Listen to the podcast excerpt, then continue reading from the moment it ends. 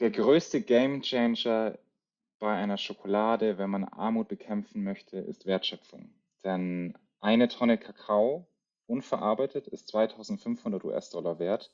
Wenn man die gleiche Tonne Kakao mit ein bisschen Zucker durch ein paar Maschinen jagt und Schokolade draus macht, mehr wie 10.000 Dollar wert. Das heißt, der Wert vervierfacht sich in der Wertschöpfung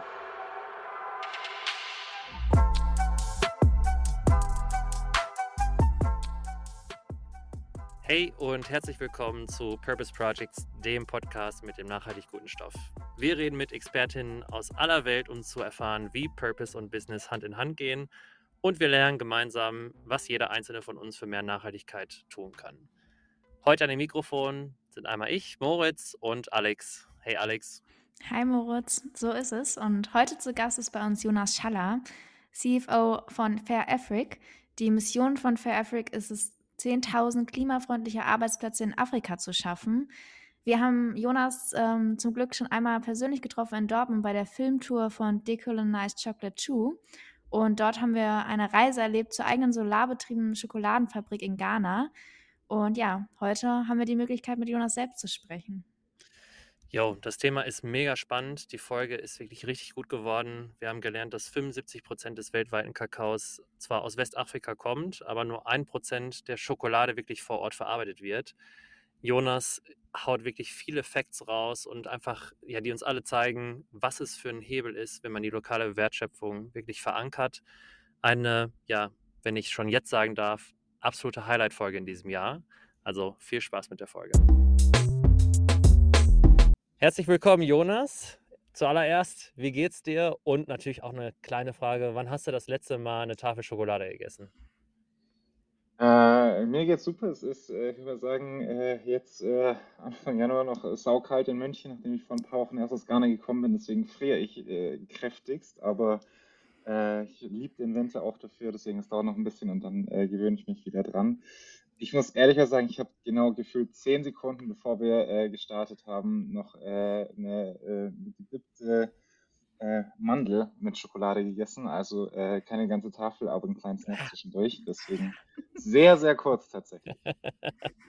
ja gut, wir haben nichts anderes erwartet. Ich glaube, Alex, äh, du, wann hast du zum letzten Mal eine Tafel Schokolade gegessen? Ja, ich würde jetzt lügen, wenn man in der Weihnachtszeit äh, keine Schokolade gegessen hat. Deswegen äh, ganz, ganz viel in letzter Zeit. Ja, yes, sehr gut. Ja, ich auch. Also komm, haben wir alle drei gesündigt, dann äh, lass uns doch gerne mal mit der, mit der Folge starten. Äh, Jonas, äh, hast du Bock auf unseren Purpose Projects Podcast? Ja, auf jeden Fall. Also erstmal sau cool, dass ich hier sein darf. Wenn man sich äh, das Line-up der, der letzten Folgen anschaut, dann ist es ja das Who is Who der äh, Purpose and Impact Szene. Deswegen äh, fühle ich mich super geehrt, dass ich Fair Freak vorstellen darf in der nächsten Folge. Also sehr, sehr cool. Ja, wir freuen uns auch riesig und äh, wir wollen natürlich äh, erstmal wissen, was äh, steckt bei dir hinter deiner eigenen Geschichte, aber auch natürlich Fair Afrique.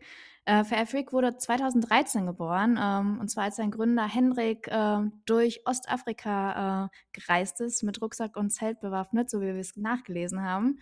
Und du bist jetzt seit circa drei Jahren vor Ort und ähm, bist dort eingestiegen als Finance Manager und heute sogar CFO. Wie war deine persönliche Reise zu Fair Afrique? Ähm, wie bist du dazu gekommen? Äh, ja, äh, sehr, fühlt sich länger an, wie es sich jetzt äh, äh, anhört. Drei Jahre eigentlich nicht so lange, aber irgendwie gefühlt können es auch 30 sein. Ähm, ich bin ursprünglich so, mein Background war, ich bin äh, schon immer recht hands-on gewesen, habe äh, mal dual studiert, ähm, wenn mir die reine Bücherpaukerei zu stupide war, ähm, habe das ganz klassisch in einem Konzern gemacht bei MAN, also so wirklich äh, so alles andere wie Impact getrieben, äh, damals zu der Zeit. Ähm, war dann ein bisschen Ausland und habe äh, vieles äh, erleben können und äh, viel gelernt.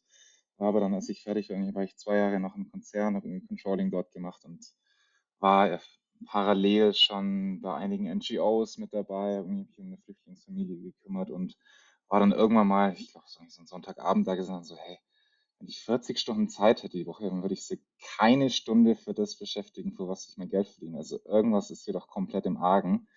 Ähm, und habe dann ein paar Wochen später gekündigt, ähm, bin nochmal äh, ins Sabbatical, habe meinen Master in Schweden gemacht in nachhaltigen Wirtschaften, da ich irgendwie überzeugt war, so irgendwie ist, man muss Wirtschaft auch noch anders machen können, wenn man die Zeitung aufschlägt, so äh, sind tausend Herausforderungen und es steckt, finde ich, im Deutschen auch eigentlich schon in dem Wort drin, wir schaffen gemeinsam etwas.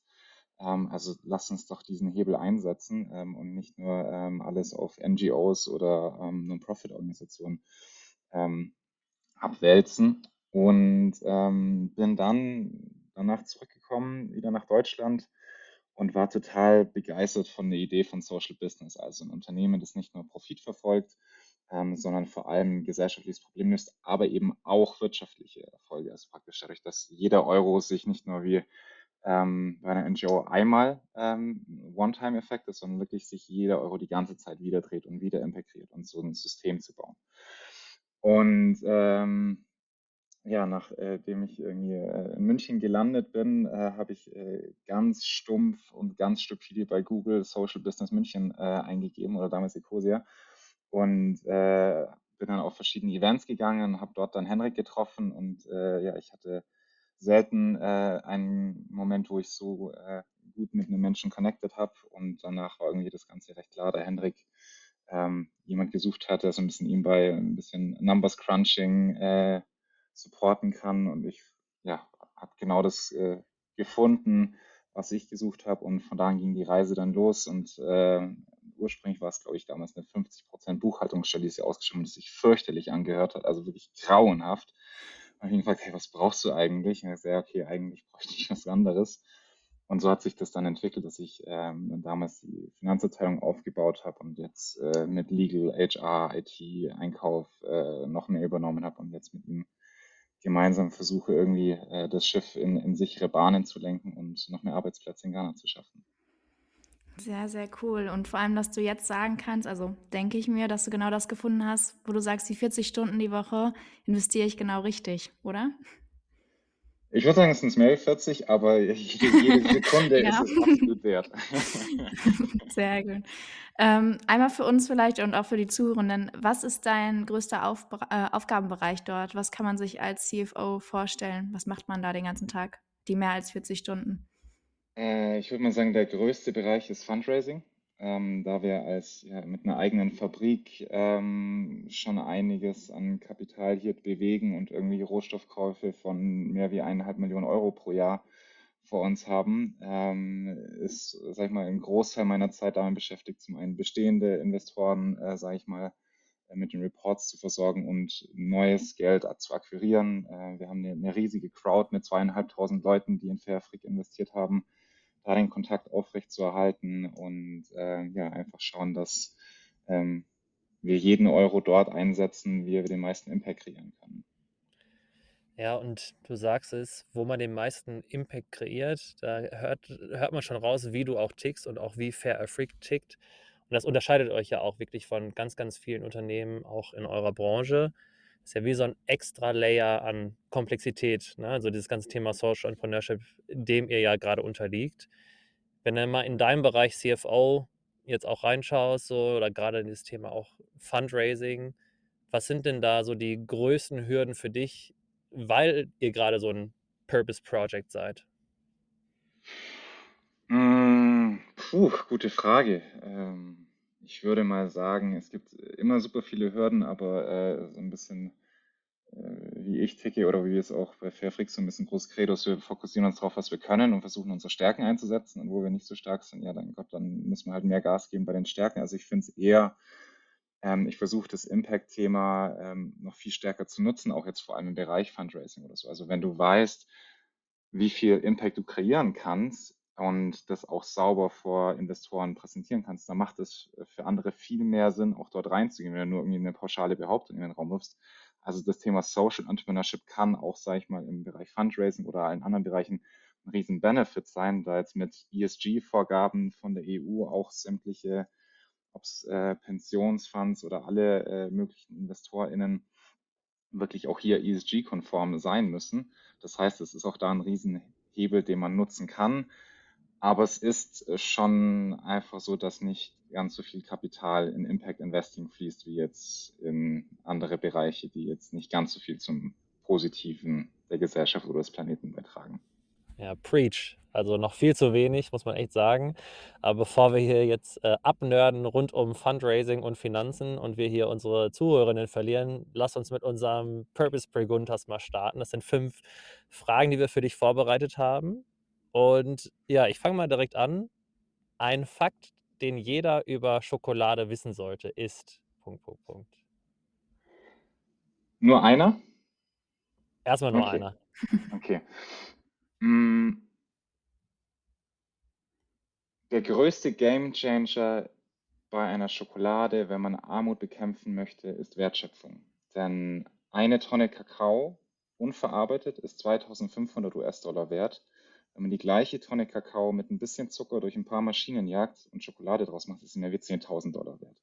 Das heißt, der Wert vervierfacht sich in der Wertschöpfung und das ist ein riesiger Wert, da diese Wertschöpfung vor allem in Europa und Nordamerika stattfindet und nicht in den Kakaoanbauländern. Deswegen, wenn man etwas gegen Armut tun möchte, muss man die Wertschöpfung dorthin sein. Das ist ein riesiger Wert ist, der dort geschaffen wird. Das ist einer der größten Multiplikatoren von allen Rohstoffen, die wir, ähm, die wir sehen. Ein Fakt, den wir uns auf jeden Fall merken. Äh, nächste Frage, beziehungsweise nächster Satz zum Vervollständigen. Wenn du nicht CFO bei Fair Afrique wärst, was wärst du dann? Punkt, Punkt, Punkt. Mm, Puh, dann wäre ich ein äh, Evangelist for Social Business und würde versuchen, auf allen Ecken und Ebenen äh, andere Social Businesses dabei zu unterstützen, äh, mehr Impact zu kreieren. Also wärst du Teil hier von unserem Podcast. Das gefällt mir. Wo kann ich mich bewerben? ja, ja. Es gibt kein Bewerbungsformular. Bist dabei. Komm, bist dabei. Äh, dann äh, dritte Frage. Welche Person oder welches Projekt hat dich denn zuletzt inspiriert, wo du gedacht hast, so, boah, das, das hat schon was oder irgendwie ist das besonders? Ähm, ein Projekt, das mich letztlich sehr äh, inspiriert hat, war One Two Tree, ähm, die es geschafft haben, mit ähm, Dynamic Agroforestry vor allem in Lateinamerika äh, die Anbaumethodik äh, vor allem in der Kakaoindustrie ziemlich umzukrempeln und sogar die großen Player, sprich äh, Nestlé, Mondelez überzeugt haben, mehrere, ich glaube, was sind müsste jetzt lügen, 50, 100.000 Tonnen Kakao aus nachhaltigen Anbaugebieten ähm, zu sourcen mit einem Rahmenvertrag über verschiedene Jahre. Aber das äh, hat mir sehr viel Hoffnung gegeben, dass sag ich mal auch hier wirklich langsam auch bei den großen, auch wenn sie gezwungen werden, aber es geht zumindest in die richtige Richtung und es kann was vorangehen. Also da habe ich eine große Bewunderung für die Leute, die äh, ja auch die, die große Industrie ähm, überzeugen können. Auf jeden Fall. Sehr gut. Nächste Frage. Ähm, der größte Wunsch für Fair Afrique, der in Erfüllung gehen soll. Der größte Wunsch, ähm, das ist äh, einfach gleich mit unserem Ziel, 10.000 direkte Arbeitsplätze auf dem afrikanischen Kontinent zu schaffen. Okay, da reden wir gleich noch in Ruhe drüber. Dann als letzte Frage, was verbindest du persönlich mit dem Begriff Purpose? Purpose ist für mich ähm, die Kombination aus Leidenschaft und Gemeinwohl gesellschaftlichen Mehrwert. Also etwas, für das man selber brennt und das nicht nur äh, aus einem egoistischen Zweck für ein Gutes, sondern auch anderen zugutekommt. Ja, jetzt äh, haben wir deinen Begriff Purpose kennengelernt, äh, was es für dich persönlich heißt. Und jetzt wollen wir natürlich noch wissen, was das alles äh, für euer Unternehmen heißt. Ähm, was würdest du sagen, was ist der Purpose? Wie habt ihr da die Leidenschaft äh, und alles kombiniert äh, bei Fair Afrique? Äh, oh, sehr, groß, sehr große Frage. Äh, bremst mich bitte ein, wenn ich zu weit aushole. Nee, ich, Ähm, äh, ich mache den Timer an. Ja, ja, ja.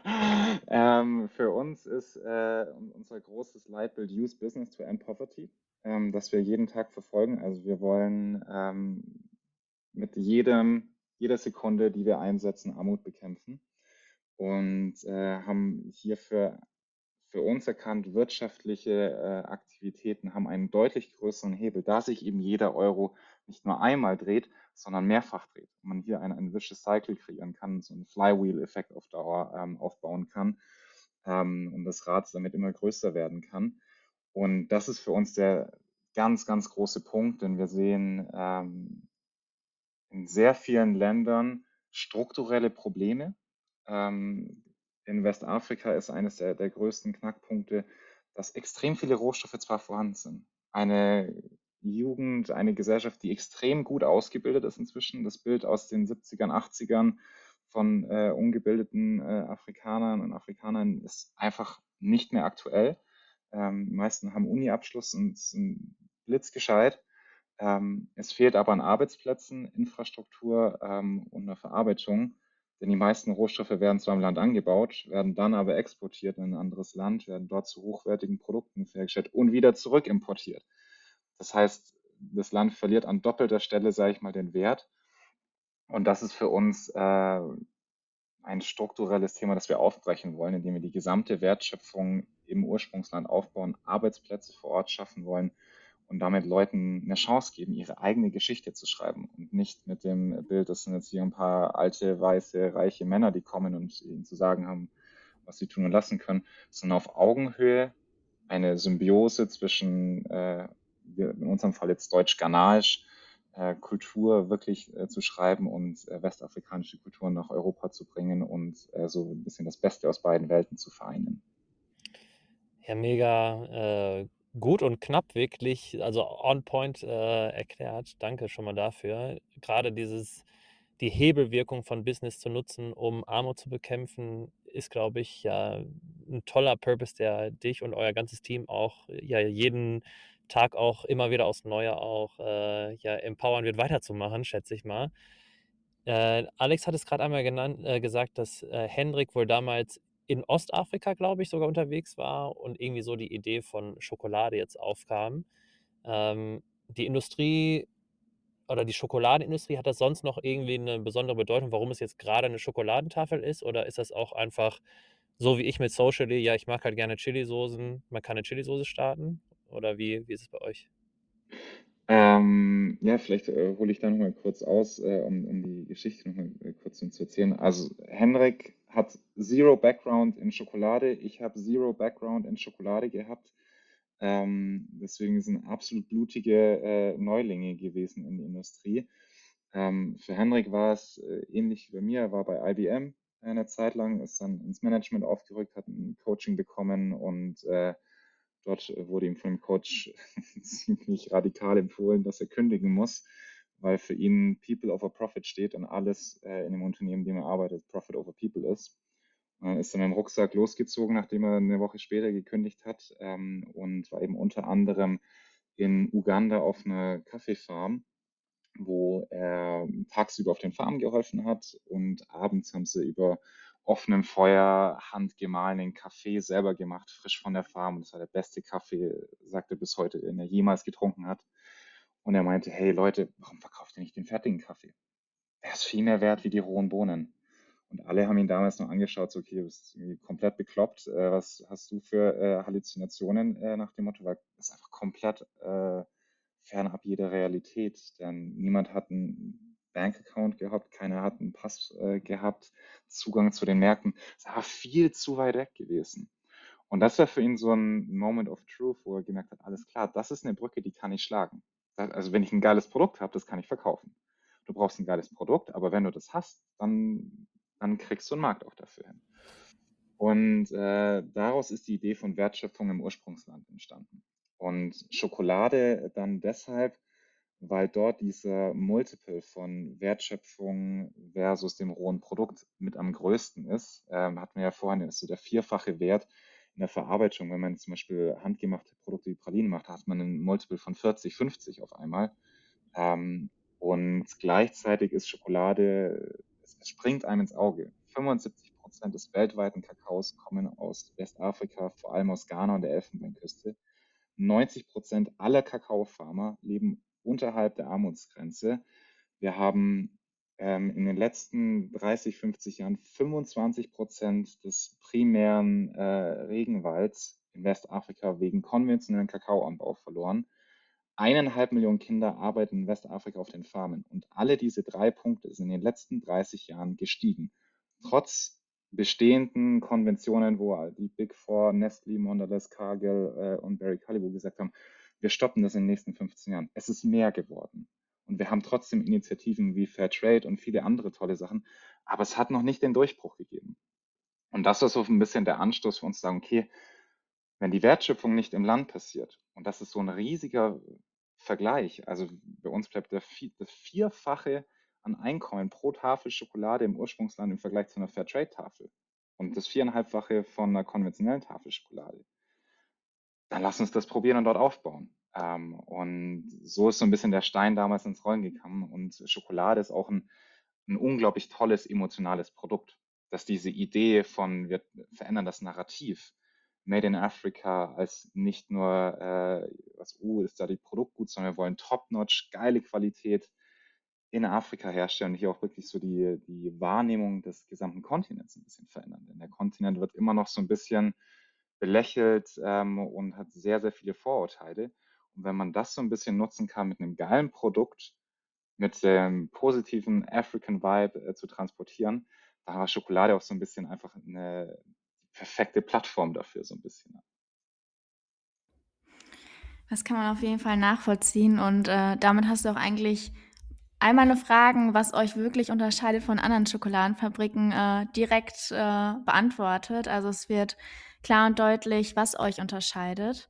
Und ja, du hast schon euer Ziel genannt, ähm, was ihr erreichen möchtet. Und ja, Moritz und ich haben äh, da so schon einen kleinen Einblick reinbekommen. Äh, und zwar, als ihr ähm, mit eurem Film Decolonized Chocolate 2 äh, auf Tour gegangen seid und schon mehr als 600 Menschen damit in Deutschland äh, erreicht habt.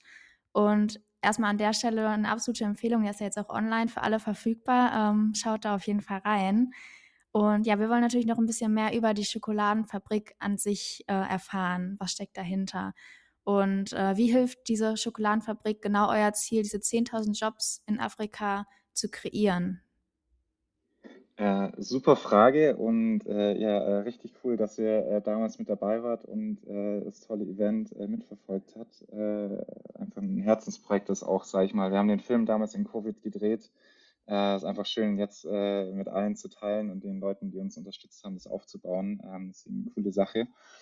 Ähm, ja, was, was zeichnet die Fabrik und, und uns dabei aus? Ähm, auch da wieder so ein bisschen, was für uns ganz, ganz wichtig war, ist wirklich ähm, die Fabrik und die Wertschöpfung jetzt nicht nur in den Industriezonen von Ghana aufzubauen. Also die Fabrik steht nicht in Accra, sie steht nicht in Thema, das sind so die zwei großen Industriestädte, äh, die es gibt. Ähm, Accra, die Hauptstadt von Ghana, sondern wir haben die Fabrik bewusst in die Kakao-Communities gebaut. Das heißt, wir schauen aus dem Fenster und sehen den Kakaobaum äh, vor der Tür wachsen. Das hatte durchaus seine Challenges, denn das war einfach nur Grasses and Bushes, als wir dort angefangen haben. Es gab keinen Strom, kein Wasser, keinen Straßenzugang, kein Internet, was auch immer. Wir mussten alles selber dorthin verlegen. Komplett alles. Im Pandemiejahr 2020 mit gesperrten Häfen, Flughäfen und was man sich alles vorstellen kann. Ähm, das heißt, für uns war es ganz, ganz wichtig, wirklich Arbeitsplätze in die ja, ländlichen Regionen zu bringen, wo der Kakao angebaut wird. Denn dort gibt es keine Arbeitsplätze, sondern du musst nach, du gehst zur Schule im besten Fall und danach gehst du wieder auf die Farm zurück. Okay, kann man sich die Schule auch sparen, jetzt mal böse gesagt. Ähm, das ist tatsächlich von vielen auch eine Einstellung, weil wenn ich eh auf den Farmen dann keinen Job bekommen kann, dann lerne ich doch lieber, wie ich ein guter Farmer werden kann. Und das war für uns ganz, ganz wichtig hier, ähm, den absolut äh, großartigen Talenten vor Ort eine Chance zu geben ähm, und ihre eigene Geschichte zu schreiben. Und was äh, die Fabrik so ein bisschen unterscheidet, denn wie gesagt, für uns war es wichtig, so ein bisschen das Narrativ des äh, afrikanischen Kontinents und Made in Africa zu verändern. Wir haben in fünfeinhalb Monaten, das ist eine der, der kürzesten Bauzeiten für eine Schokoladenfabrik überhaupt, die weltweit erste solarbetriebene Bioschokoladenfabrik gebaut. Und das im ländlichen Ghana. Alles äh, von Scratch selber aufgebaut. Das sind praktisch das sind Zeithorizonte, den hätten wir in Deutschland nicht mal im Bau Baugenehmigung bekommen. Und das ist so ein bisschen, was, was die Fabrik da so ein bisschen unterscheidet. Ähm, komplett mit einem Local Management aufgebaut. Alle Angestellten inzwischen 97 an der Zahl bekommen den vierfachen lokalen Mindestlohn. Ähm, gratis Krankenversicherung für die gesamte Familie, Rentenversicherung und ein zinsfreies äh, äh, Kreditprogramm haben wir aufgesetzt. Denn muss sich vorstellen, es gibt in Ghana keine klassische Krankenversicherung wie bei uns. Du gehst zur AOK, TK und kannst dir da sogar noch aussuchen, was dir den besten Service bietet. Wir haben in Ghana mit allen Krankenhäusern einen Vertrag abgeschlossen, dass wenn eine Mitarbeiterin, ein Mitarbeiter von uns dorthin geht, dass die Rechnung an uns geschickt wird und wir es zahlen. Das, ist, das, sind, das sind ganz andere Herangehensweisen, die man dort anwenden muss. Und das Gleiche auch mit dem äh, Zinsprogramm. In Ghana wird zum Beispiel die Miete nicht wie bei uns einmal im Monat gezahlt, sondern alle zwei Jahre, weil die meisten Vermieter keinen Bock haben, den Kleinbeträgen jeden Monat hinterherzulaufen.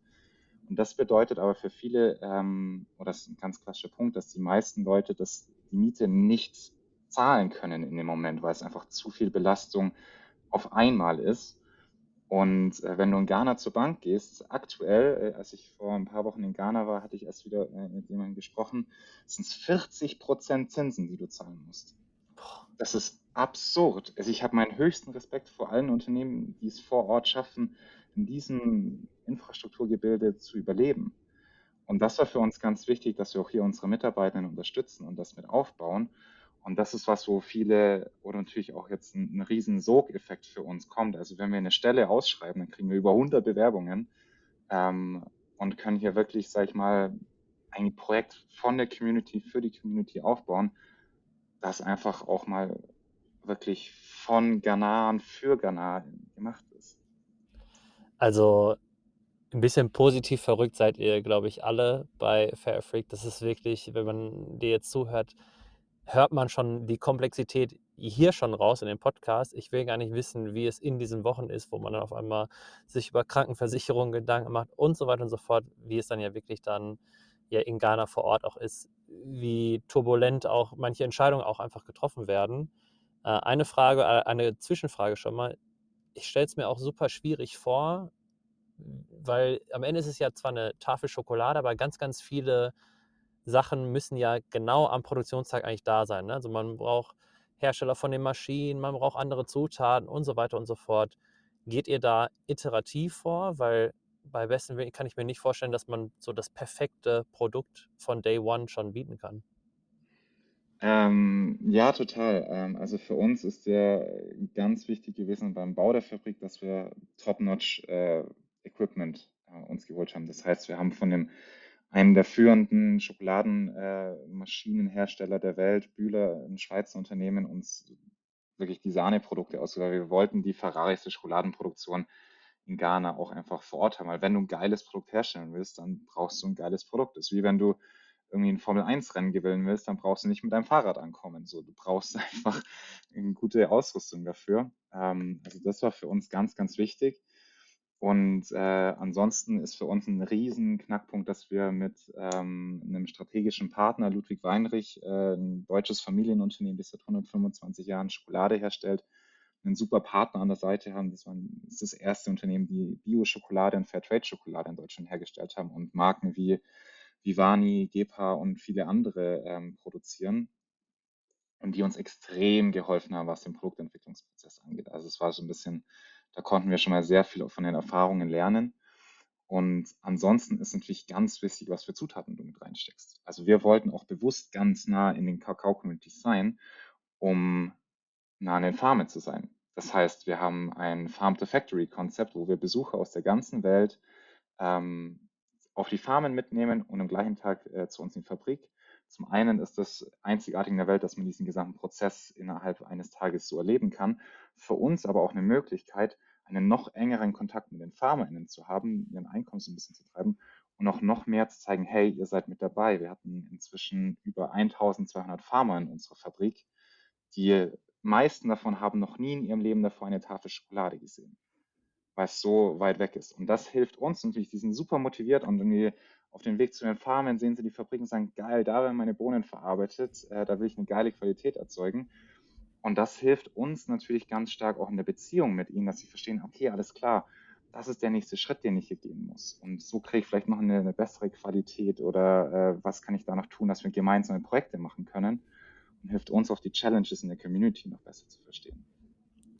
Ja, und da ist ja schon ein großer kultureller Unterschied. Da, wie hast du vielleicht einen Moment, wo du auch einmal gemerkt hast, boah, wie verrückt leben wir eigentlich in Deutschland, weil du was in Ghana gesehen hast, so, wo du denkst, okay, wir sind hier overcomplicated oder was auch immer?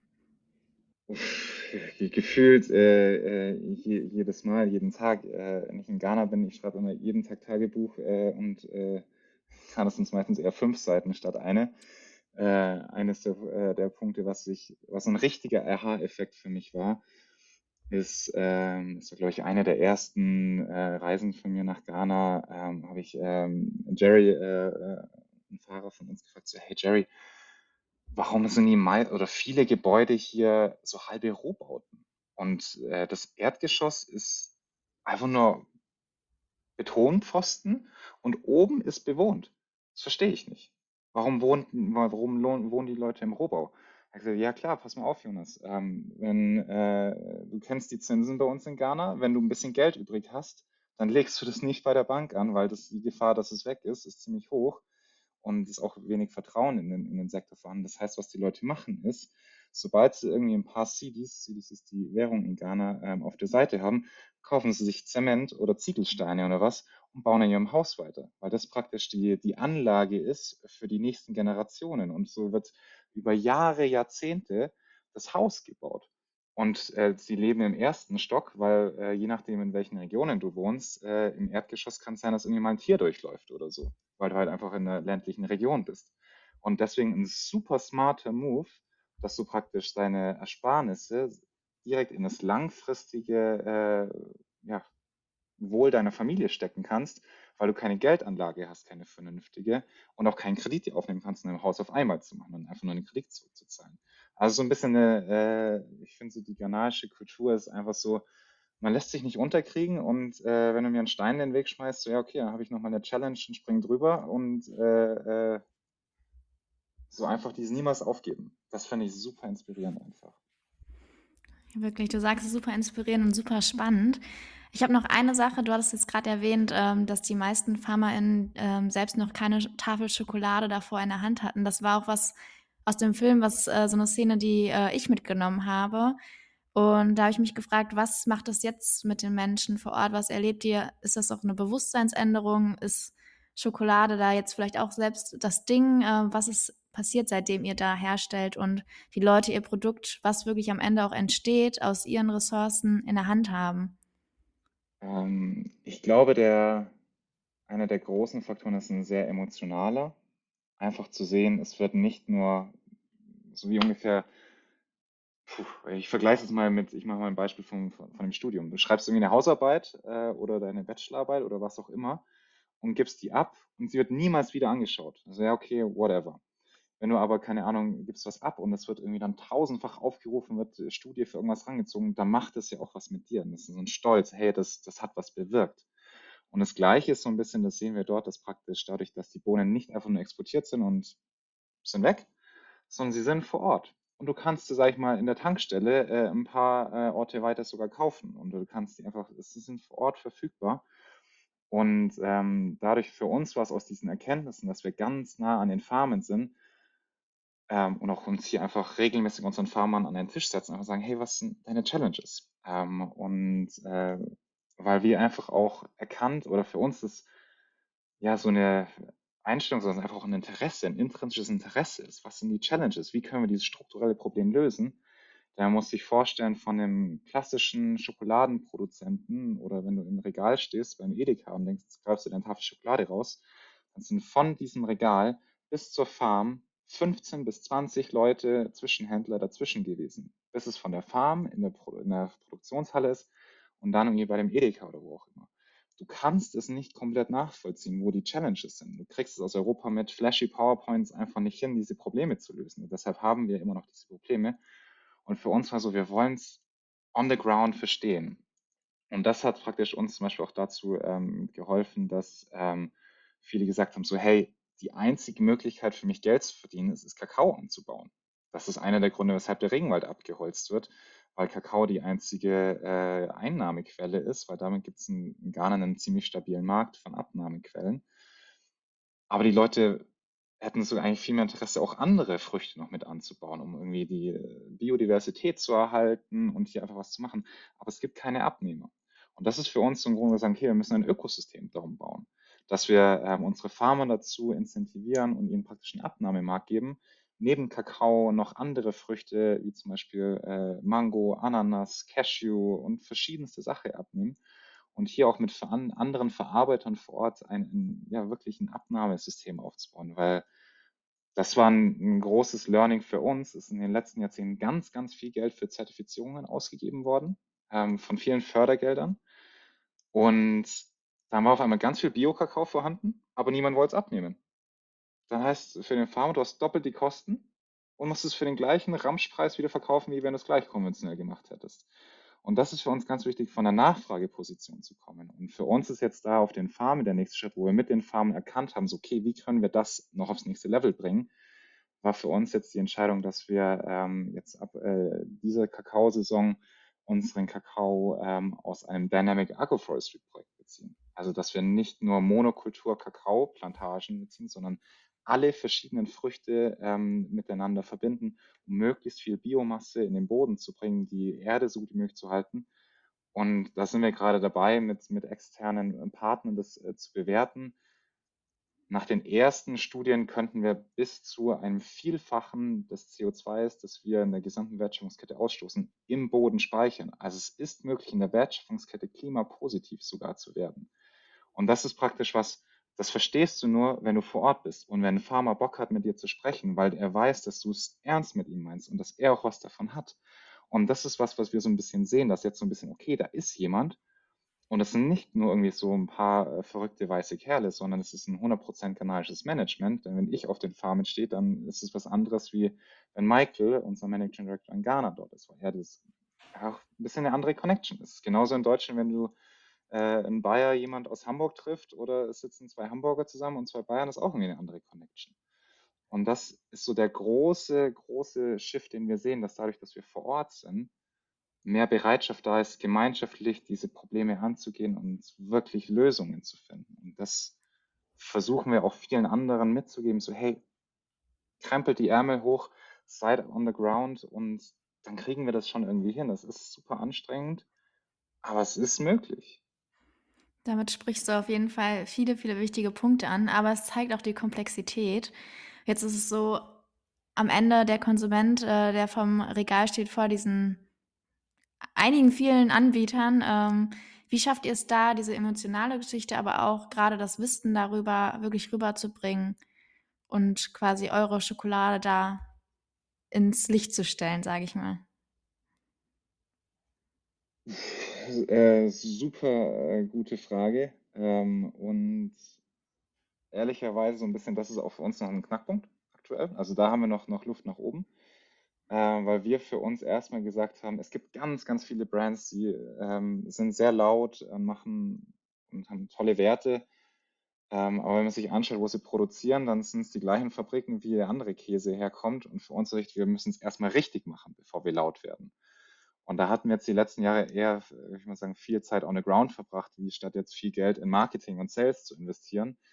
Deswegen, da können wir noch besser werden, diese Story zu transportieren ähm, und wollen das auch hier wieder so ein bisschen gemeinschaftlich machen. Das heißt, wir haben ein sehr großes Marketing-Team in Ghana, das unser Packaging zum Beispiel macht. Also die, die Patterns auf unseren Schokoladentafeln haben alle eine Bedeutung in der ghanaischen Sprache. Und das sind so diese, diese Secret Messages, die wir so ein bisschen mitgeben wollen. Also unser versucht, das sage ich mal den Konsumenten mitzuteilen, ist über eine positive, ähm, aus einer afrikanischen Perspektive vereinende Sprache zu machen. Aber äh, es ist ein super komplexes Thema und das, sage ich mal, ist so ein bisschen auch unsere Erfahrung. In den fünf Sekunden am Schokoladenregal so tief einzusteigen, ist mega schwer. Und gleichzeitig wollen wir auch nicht nur oberflächlich sein. Also es ist ein super schwieriger Spagat äh, wo wir jetzt auch noch unsere äh, Learnings jetzt machen und bestimmt noch einiges besser äh, machen können, wollen und werden die nächsten Jahre. Und das ist so eines der großen jetzt. Ja, den Struggle kenne ich natürlich auch. Ich habe ja eine Chili-Soßen-Firma, die natürlich auch voller Purpose ist. Und ja, Marketing gehört halt dazu, weil es ist äh, natürlich auch der Hebel, um Impact zu generieren. Ich finde, ihr habt da schon eine, einen smarten Weg zum Beispiel ein, äh, eingeschlagen, dass ihr Kollaborationen jetzt anbietet. Äh, Boris ist jetzt gerade mal nicht in der Folge, aber arbeitet ja beim BVB. Ich weiß nur, wie er ganz stolz hier gesagt hat, hier Fair Freak macht jetzt hier mit BVB. Er ist auch da sogar in der Corporate Responsibility Abteilung. Vielleicht hat er sogar durchgewungen, I don't know. Äh, aber natürlich muss man auf eine gewisse Art und Weise auch ja raus aus seiner Bubble, weil die Leute sollen schon Schokolade kaufen und ich hoffe, dass die Leute auch jetzt nach Weihnachten noch genauso viel Bock haben, Schokolade zu konsumieren. Also ähm, unterstützt gerne Fair Freak an dieser Stelle, wenn ihr jetzt gerade reinhört. Ich habe jetzt bewusst einmal auch Socially angesprochen, also mein Chili-Soßen-Business, denn ich stand selber vor der Frage, boah, schaffe ich es, eine lokale Wertschöpfung im Senegal für Chili-Soßen ähm, aufzubauen? Und ich habe für mich die Entscheidung getroffen, ich schaffe das zum Start nicht. Ich muss, so wie ihr auch argumentiert, erstmal schauen, wie ist die Nachfrage, kaufen die Leute, wenn die vom Regal sind, fünf Sekunden. Ich würde eher sagen, es sind 0,5 Sekunden, wo die Leute entscheiden. Kaufe ich äh, ein Produkt wie Socially und verstehe ich, was dahinter steckt oder auch nicht, aber und danach äh, habe ich dann erstmal auch einen gewissen Revenue, um das auch zu investieren. Weil die Angst, die ich da zum Beispiel hatte, erstmal jetzt ein riesen Fundraising, wo du jetzt der Experte für bist, äh, zu starten mit, äh, ich baue eine Fabrik auf und so weiter, da, das war jetzt nicht so mein, mein Typus Mensch. So, so ich irgendwie, so, so tick ich jetzt nicht. Aber es ist ganz klar auf meiner Roadmap, ich will am Ende schon eine senegalesische Herstellung von der Chili-Soße haben. Habe auch schon Produktionsstätten vor Ort besucht und gemerkt, okay, ich muss es selber machen tatsächlich, also so ein bisschen wie Fair Freak habe aber keine Ahnung, wie, wo, wie starten soll. Und jetzt habe ich hier einen Experten im, im Podcast. Was gibt es denn für Tipps, die du ja Gründern wie mir geben könntest, die auch ähnlich gestartet sind wie ich und auch unbedingt diese lokale Wertschöpfung verankern wollen, aber einfach diese Hürden sehen rund um Import, Export, lokale Gesetze und so weiter und so fort. Also ich, da könnte ich mich ja dumm und dumm, dumm und ich, schon, ich, bin jetzt schon dumm. Ich, ich glaube, wir machen gleich noch eine zweite Folge. ja, komm, du weißt, was ich fragen wollte. äh, ja, super äh, schwieriges Konzept, weil das so ein bisschen auch, das ist tatsächlich einer der Nachteile, dass man hat. Wenn du eine eigene Wertschöpfung recht früh in der Unternehmensphase hast, hast du einfach Geld in deiner Wertschöpfung ausgegeben, die dir nicht im Sales und nicht im Marketing hilft. Also der klassische Weg, wenn du die Startup-Lehrbücher anschaust, ist ja jeden Euro in Sales und Marketing knallen und ganz, ganz, ganz, ganz, ganz spät irgendwann mal eine eigene Wertschöpfung, damit du äh, äh, Produktqualität und so selber im Griff hast. Und wenn du jetzt aber genau äh, wie du mit Socially an dem Punkt bist, ja, okay, scheiße, äh, die Wertschöpfung, so ich mir das vorstelle, das gibt es einfach nicht vor Ort. Und genauso bei uns, wir hatten drei Jahre lang ähm, Contract Manufacturing in Ghana gemacht und so das modernste Equipment, das wir in Ghana gefunden haben, war die Schugetten-Tafellinie äh, aus den 1950ern. Wir hatten Gewichtsschwankungen, wir machen 80 Gramm Tafeln, teilweise 120 Gramm, teilweise 50 Gramm. Das ist absurd, was, was wir, und das war praktisch für uns, wenn du da mit dem europäischen Markt äh, konkurrieren willst, ist super schwer. Und das Gleiche kann ich mir vorstellen bei deinen Chili-Soßen. Genau ähm, so, ja. Die, äh, es ist sehr viel Capacity Building, weil mhm. einfach genauso, ich, ich gehe nochmal auf das Beispiel mit dem Formel 1-Rennen zurück. Die meisten im, im, Seen, im Senegal kenne ich mich jetzt nicht aus, ich kann jetzt nur für Schokolade in Ghana sprechen. Da sind eher viele Fahrräder unterwegs und kein Formel 1-Auto. Ähm, und wie bringst du es hin praktisch zuerst? Und das war unser Weg eher. Okay, wir starten jetzt mal mit was, äh, mit dem Fahrradrennen und schauen, dass wir genügend Leute finden, die das cool finden. Und wenn wir so weit sind, dass wir uns irgendwie ein Fundraising ermöglichen können, dass wir uns mal ein Formel 1 Auto kaufen können, dann machen wir es dann. Aber das ist tatsächlich was, was wir auch jetzt nach wie vor merken. So diese, wir haben sieben Millionen Euro in die Fabrik investiert. Wenn wir die in Sales und Marketing hätten stecken können, wären wir ganz woanders und hätten deutlich mehr äh, andere Punkte erreicht. Aber gleichzeitig ist es das dein USP. Das ist genau die Challenge, die es zu lösen gibt. Und das ist genau der Impact, den es zu schaffen gibt. Also so ein bisschen gleichzeitig die große Krux und auch der große Erfolgsfaktor dahinter. Weil das ist, wenn du diese Wertschöpfung aufgebaut hast, das kann dir niemand mehr nehmen. Das ist ein Asset, der ist unbeschreiblich wertvoll.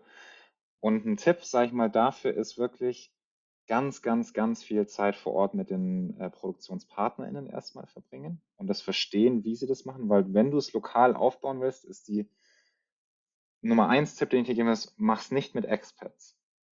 Mach's nicht mit irgendwie Leuten aus Deutschland, die irgendwie ein Jahr sagen, ja, okay, jetzt mache ich mir eine tolle Zeit in Senegal und bin dann wieder weg. Es ist viel langfristiger und nachhaltiger, es mit lokalen Talenten aufzubauen, weil es gibt genügend in den Industrien, die das können. Die müssen ein bisschen umschulen und die praktisch mit Experten an die Hand zu bringen, dass sie eher enabled werden. Und das braucht viel Zeit und es ist mega energieintensiv. Aber das ist, äh, hatten wir so ein bisschen gemerkt, uns hat das so ein bisschen Sprichwort Marketing auch sehr geholfen, weil wir können diese Geschichten erzählen. Wir können das praktisch auch unseren Kunden ähm, und Crowd-Investoren mitgeben, sagen, hey, pass mal auf, das können wir schaffen. Das ist allerdings sehr, sehr, sehr aufwendig ähm, und da muss man auch äh, öfters mal über seinen Schatten hinwegspringen. Aber wirklich vor Ort on the ground sein, sich mit den Leuten hinsetzen und gemeinsam nach Lösungen gucken, ist dafür der einzige Weg, den wir bisher gesehen haben. Vielleicht gibt es noch andere. Happy to learn. Ähm, aber das wäre so die große Empfehlung. Nimm dir die Zeit und schau, dass du es vor Ort hinkriegst. Und vielleicht ist die Produktqualität mal scheiße. Das ist auch leider Teil der Wahrheit am Anfang mal. Das musst du gut erklären können, einfach mit deinem Kunden. Wenn du da solide äh, Kundenbasis hast, die das cool findet, das Projekt unterstützen, dann verzeihen die dir das und bauen dich auch trotzdem mit weiter auf. Also das ist so ein bisschen einfach Transparenz dort mit reinbringen, nach unten in die Wertschöpfungskette, als auch zu den Kunden. Ähm, dann kann da eigentlich äh, was sehr Tolles draus entstehen. Ja, danke für diesen Tipp. Äh, ich glaube, äh, Moritz nimmt es auf jeden Fall mit, aber äh, ich nehme es auch mit und werde es auf jeden Fall den Startups, die bei uns ins Gründungscenter kommen, mitgeben. Das ist wirklich Infos aus erster Hand. Und ja, vielleicht hast du auch noch einen ganz kurzen Tipp für die großen Corporates, die es bis jetzt, sage ich mal, falsch machen. Ähm, wie finden die da den richtigen Weg? Hast du da Ideen? Vielleicht auch noch so einen kleinen Tipp. Unternehmen schließen. Nein, auf gar keinen Fall, auf gar keinen Fall. Ich, ich äh, würde es sogar erstmal sagen, die machen es nicht falsch. Sie machen es anders. Ja, die, ich kann jetzt vor allem nur für die Schokoladenindustrie sprechen und es ist eine sehr, sehr alte Industrie. Die meisten Schokoladenproduzenten sind deutlich über 100 Jahre alt und ähm, in einem Unternehmen, das über 100 Jahre alt ist, sind die Mühlen langsam und das ist auch richtig so. Ähm, also das hat seine absolute Berechtigung, dass äh, Marken in Deutschland wie Milka, Rittersport, sag ich mal, halbe Kulturgüter sind, ist ein sehr großer Wert. Und diese Unternehmen haben sehr viel richtig gemacht. Sie können vieles noch besser machen. Ähm, ich würde so ein bisschen, das ist mir ganz wichtig vom, vom Framing her, dass wir hier nicht äh, wir gegen die, sondern wie kriegen wir es gemeinschaftlich in der Industrie hin, eine gute Lösung für alle in der Wertschöpfungskette hinzubekommen. Und das ist gleichzeitig auch, glaube ich, das, was, was wir allen mitgeben wollen, die Angst abzulegen. Wir haben, bevor wir unsere Fabrik gebaut haben, von sehr, sehr vielen Leuten aus der Industrie, und hören es nach wie vor immer wieder, gehört, es ist unmöglich, eine äh, lebensmittelsichere Produktionsstätte in Ghana aufzubauen. Es ist unmöglich. Das geht nicht. Doch es ist möglich. Man muss sich nur hinknien und es machen. Und wenn man es ernst meint und den Leuten vertraut und äh, sich mit vollem Herzblut dafür einsetzt, dann ist es möglich. Wenn wir das als absolute Nicht-Schokoladenkenner vor zehn Jahren hatte niemand von uns einen Plan, wie man Schokolade herstellt, das hinbekommen haben, dann können das existierende Unternehmen noch deutlich besser, würde ich sogar vielleicht behaupten. Aber das Wichtigste ist dabei ist eher das Mindset. So, dass man sagt, okay, ich setze mich jetzt auch mal hin und äh, gehe dort, sage ich mal, vor Ort äh, wirklich in die Farme rein und nimm mir die Zeit, verstehe die Challenges und mache das auf einer Augenhöhe und baue hier eine langfristige Partnerschaft aus. Also das ist einfach ein, ein partnerschaftliches Thema. Wenn man das ähm, ein bisschen distanziert betrachtet, dann wird man das nicht schaffen. Also wenn wir, ähm, was wir vielleicht auch über die Corona-Ukraine-Krise vielleicht auch ein bisschen äh, als positiv hört sich vielleicht ein bisschen falsch an, aber was man auf jeden Fall gelernt hat, ist, dass praktisch, wenn die Wertschöpfungsketten zu weit auseinandergezogen sind, dann hat man Probleme langfristig. Und das ist was, was wir allen mitgeben wollen, so wächst enger zusammen, übernimmt mehr Verantwortung. Und wenn ihr das macht, dann ist es ganz natürlich, dass sich viele Probleme lösen, weil je enger man zusammenwächst, desto mehr Verständnis hat man füreinander, desto mehr kann man gemeinsam auf die Beine stellen. Aber wir müssen die Angst ablegen vor diesem Kontinent. Der afrikanische Kontinent ist wunderschön. Es ist der Kontinent des Wachstums, das ist äh, der Kontinent der Möglichkeiten. Es sind alle Rohstoffe da, es sind talentierte Leute da. Man muss, man kann dort, und das ist das Schönste, man kann dort wirklich Sachen machen. Es ist nicht so, dass dort 800.000 Behörden dir Sachen vorschreiben und du brauchst den Passierschein A45, um noch durch acht Behörden durchzurennen, sondern du kannst es einfach machen. Das ist so Unternehmertum, wie er im Buche steht eigentlich. Und diese, diese Begeisterung mitzunehmen, das ist, glaube ich, der große Gamechanger, wenn man es auch im großen Stil mitnehmen will. Aber es geht los beim Mindset von den Leuten. Ja, Jonas, also du bist äh, eingestellt beim Purpose Projects Podcast. Du bist ja ein Social äh, Entrepreneurship Evangelist, wie du es gerade genannt hast, wärst du in deinem zweiten Leben. Das merkt man gerade in deinem letzten Appell. Hammer. Und äh, ja, die Folge würden wir gerne beenden mit der Frage, wen sollen wir denn noch hier in den Podcast einladen? Wen, welches Purpose Project findest du ja auch so cool, wo die Leute die Geschichte auch wirklich dahinter mal ähm, hören sollten, genauso wie wir jetzt deine oder eure rund um lokale Wertschöpfung gehört haben? Es gibt so viele. Äh, es gibt so unglaublich viele tolle Projekte. Ähm da, da, sagt jeder Gast und alle haben immer Angst, ah, wenn ich jetzt nur einen sage, dann ist vielleicht eine andere Person sauer. Einfach einen sagen. Niemand ist sauer, kann ich dir sagen. Es war noch nie jemand sauer in unserem Podcast. Ähm, euch äh, nur deutsche Unternehmen? Nein. Okay ähm, weil ein Unternehmen, das ich sehr, sehr inspirierend und auch sehr toll finde, auch in der Schokoladenindustrie, ist das Unternehmen Coa ähm, aus der mhm. Schweiz, die ähm, sich zum Ziel gesetzt haben, so ein bisschen einen äh, Kreislaufwirtschaftsansatz auch in der Kakaoindustrie anzusetzen, die aus der Kakaopulpe, wenn man sich eine Kakaobohne, äh, eine Kakaoschote anschaut, dann besteht die nicht nur aus der Bohne, sondern hat auch eine weiße Pulpe in der Mitte und die ist sehr süß. Wenn man die reine Bohne ist, ist die brutal bitter. Ähm, also ein großer Teil des Produktionsprozesses bei äh, der Schokoladenproduktion geht darum, die Bitterkeit aus der Bohne rauszubringen. Und was die Leute von Coa machen, ist auch in Ghana vor Ort aus der Pulpe einen Zuckerersatz zu machen, der in Limonaden äh, und verschiedenen anderen Produkten eingesetzt wird, um hier den Farmern ein Abfallprodukt, weil diese Pulpe wird einfach weggeworfen normalerweise, zu Wert wieder vorantreibt. Und das finde ich einen, einen tollen Gedanken wieder, man ist vor Ort, on the ground, versteht die Challenges der Leute, hat einen Kreislaufwirtschaftsansatz dabei und schafft Einkommen aus einem Abfallprodukt und schafft darüber wieder eine gesündere Zuckeralternative im Gesundheitsaspekt. Also auf ganz, ganz vielen Ebenen ein tolles Projekt. Und äh, ja, das ist mir, glaube ich, gerade so als erstes eingefallen. Die hatten wir auf jeden Fall auch schon auf dem Radar, aber das ist jetzt nur noch mal ein kleiner Hinweis, dass wir das mit drei roten Ausrufezeichen bei uns reinschreiben, dass wir die einladen. Also die E-Mail ist quasi schon raus. Sehr cool. Wenn ihr Hilfe braucht, gebt Bescheid. Äh, äh ja, das ist der Arne Schreiber, mit dem bin ich schon sogar connected. Deswegen, äh, den werde ich auf jeden Fall dann anfragen. Jonas, vielen, vielen Dank, dass du ähm, hier wirklich hinten Blick hinter die Kulissen von Fair Freak äh, wirklich ermöglicht hast. Super spannend. Ich bin extrem inspiriert äh, von dem Gespräch mit dir. Und ja, dann äh, würde ich sagen, macht jetzt noch einen schönen Tag und alle anderen holt euch alle mal eine schöne Tafel Schokolade. Danke, Jonas. Ja, danke euch. Macht es gut. Ciao, ciao. Boah, hat das Bock gemacht, Alex. Wie geht's dir nach der Folge rund um Schokolade und lokaler Wertschöpfung? Hunger habe ich immer, da jetzt auch noch mehr auf Schokolade. Äh, nee, war super. Man hat wirklich die Zeit aus den Augen verloren. Sie ist verflogen. Man hätte noch weiterreden können. Super inspirierend einfach und vor allem irgendwie zuhören. Also ich wollte die ganze Zeit nur, dass er weitererzählt und weiter zuhören. Er hat das wirklich sehr, sehr gut erklärt und ja, es war wirklich, und dann noch mit den Bildern aus den Filmen hat man ja dann seine Vorstellung noch mehr. Deswegen, also ja. Wahnsinn. Genau, den Film müssen wir unbedingt, äh, ist ja ein YouTube-Link, äh, in die Shownotes packen. Äh, ich fand auch richtig gut und auch jetzt gerade zum Abschluss die, den Tipp, den er ja für mich, für junge Unternehmer auch noch gegeben hat, ähm, sehr, sehr spannend und tatsächlich bin ich äh, motiviert, gleich erstmal ein paar WhatsApp-Nachrichten in Senegal zu schicken, um ein paar Sachen vielleicht schon mal in die Wege zu leiten. Die, diesen Motivationsschub von Jonas nehme ich auf jeden Fall mit. Und ja, bin happy, dass wir hier so einen krassen Start ins neue Jahr gelegt haben. Also so kann es weitergehen in diesem Jahr. Auf jeden Fall. Folgt noch viel, viel mehr dieses Jahr. Boah, wirklich. Wir Groß haben, äh, ja, groß, an, groß ankündigen und groß delivern. Das ist Schauen wir äh, mal.